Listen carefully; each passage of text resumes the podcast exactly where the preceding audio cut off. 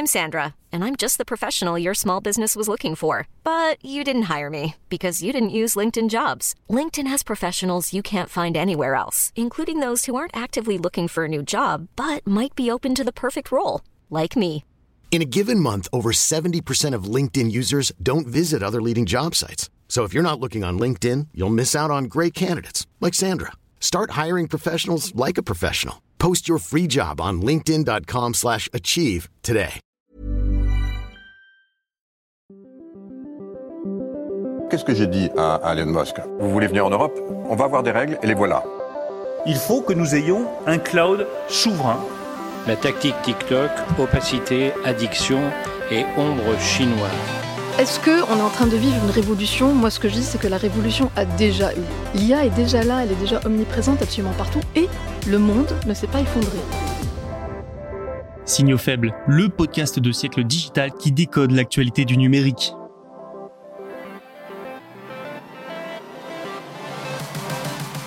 Bonjour à toutes et à tous, vous écoutez bien l'épisode de Signaux faibles du mercredi 14 février 2024.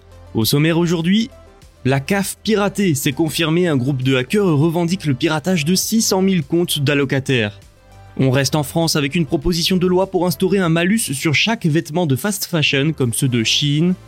Flipboard ensuite, la société vient de lancer plus de 1000 magazines sur le fait divers, nous verrons de quoi il s'agit. Et en Inde, le ministère de l'informatique craint de perdre la course au smartphone face à la Chine et au Vietnam. Voilà pour ce dont nous allons parler dans cet épisode.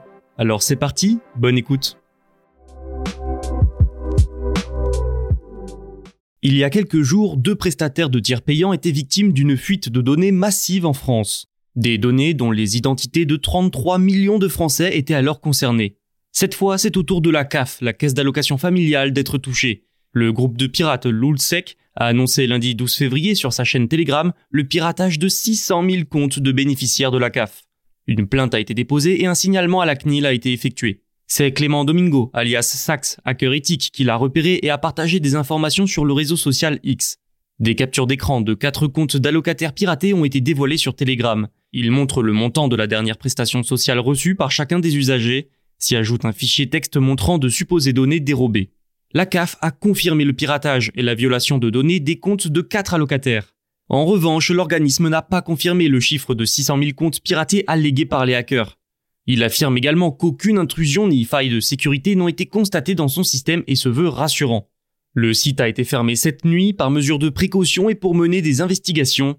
Bien sûr, les quatre bénéficiaires dont les comptes ont été touchés ont été prévenus. Selon la CAF, l'accès à ces quatre comptes se serait fait via le mot de passe des bénéficiaires directement. Probablement via du hameçonnage par mail ou SMS. Ce qui voudrait dire qu'ils ne seraient pas passés par une faille du système. Notons que les investigations sont toujours en cours pour attester ou non du piratage de 600 000 comptes comme revendiqué par les hackers, mais aussi pour tout comprendre, faire la lumière sur cette attaque. Vous l'aurez compris, c'est loin d'être certain que tant de comptes ont été piratés. Il faut être prudent avec les affirmations des pirates. D'autant plus que ce groupe s'est déjà illustré par le passé, notamment via des annonces qui n'étaient pas toujours avérées. Pour le cas de la CAF, aucune preuve prouvant leur dire n'a été apportée. Pour le moment. D'ailleurs, sur X, Clément Domingo a bien précisé que cette revendication pourrait être fake. Selon lui, revendiquer des actes que l'on n'a pas commis permet à un groupe de hackers de se faire voir et de déstabiliser la France dans une période stratégique à l'approche des JO de Paris. Concerné ou non, sachez en tout cas qu'il est conseillé de changer votre mot de passe sur le site de la CAF. Faites également une rapide vérification des dernières opérations liées à votre compte et surtout, faites attention aux SMS et mails douteux qui pourraient arriver en masse dans les prochains jours. Si vous avez un doute, allez directement sur le site de la CAF. Restons en France avec une question. Va-t-il bientôt y avoir un malus sur les vêtements de fast fashion? Un député Les Républicains a déposé une proposition de loi pour instaurer un système de bonus-malus environnemental sur les vêtements. En ligne de mire, les géants de la fast fashion. La fast fashion désigne une partie de l'industrie du vêtement, qui renouvelle extrêmement rapidement ses collections. Elle produit ainsi une quantité incroyable d'habits en très peu de temps afin de proposer constamment des nouveautés aux consommateurs et de le pousser à acheter toujours plus. Ce modèle induit une production de vêtements de mauvaise qualité et souvent fabriqués dans des conditions douteuses avec des produits nocifs pour la santé et importés d'Asie. C'est donc une mauvaise pratique pour l'environnement également. Le plus grand représentant actuel de la fast fashion est sans doute le géant chinois Shein, mais on pourrait aussi citer Temu. C'est Antoine Vermorel-Marc, député LR de la Loire, qui a déposé le projet. Il veut instaurer un système de bonus-malus, s'appuyant sur l'impact environnemental des marques comme expliqué par Le Monde. Le texte sera examiné dès le mois de mars à l'Assemblée. Alors pourquoi faire une telle proposition? La fast fashion est très prisée, notamment en ces temps d'inflation, pour les prix bas qu'elle propose. Selon les explications du député sur BFM TV cette fois, l'objectif est en réalité de baisser le prix des vêtements fabriqués en France et en Europe. Le malus, lui, s'appliquerait sur les vêtements vendus sur une plateforme qui ne respecte pas les normes sociales et environnementales françaises. Le député a également affirmé que son projet ne concerne que les produits de, je cite, l'ultra fast fashion, les plateformes qui mettent plus de 1000 nouveaux produits par jour. Le malus serait de 5 euros et un bonus serait mis en place pour aider à l'achat de vêtements plus respectueux et responsables. Ce qui est sûr, c'est que cette proposition va faire parler. Comme je le disais, surtout en période d'inflation, ce type d'habits est très prisé. Mais leurs impacts nocifs ne sont plus approuvés. C'est aussi une concurrence que beaucoup jugent déloyale. De nombreuses enseignes de prêt-à-porter ont fermé leurs portes ou sont en difficulté en France depuis des années. La présence en ligne de Chine, Temu et consorts n'arrange pas leur situation, c'est certain. Connaissez-vous le fait divers? Non, il ne s'agit pas d'un univers cinématographique. C'est plutôt une association, une fédération de serveurs et de réseaux indépendants permettant aux utilisateurs d'interagir entre eux comme sur un réseau social centralisé classique tel que Facebook ou X. Parmi les grands représentants du fait divers, on trouve le réseau social Mastodon. Et Flipboard a annoncé le lancement de plus de 1000 de ses magazines sur ce web décentralisé. C'est la suite d'un changement d'orientation de la société débuté l'année dernière. En 2023, Flipboard a en effet arrêté de prendre en charge X, anciennement Twitter. Elle lui préfère dorénavant les réseaux décentralisés. En mai, c'est même devenu la première application à prendre en charge Blue Sky, le réseau social décentralisé de Jake Dorsey, cofondateur de Twitter. Fin 2023, Flipboard a ensuite annoncé la prise en charge d'ActivityPub, le protocole informatique qui alimente le fait divers. Et la société a donc annoncé récemment avoir lancé 1000 magazines créés par les éditeurs avec lesquels elle a commencé à faire des tests en décembre. Avant, les utilisateurs ne pouvaient suivre ces magazines qu'au sein de l'application Flipboard.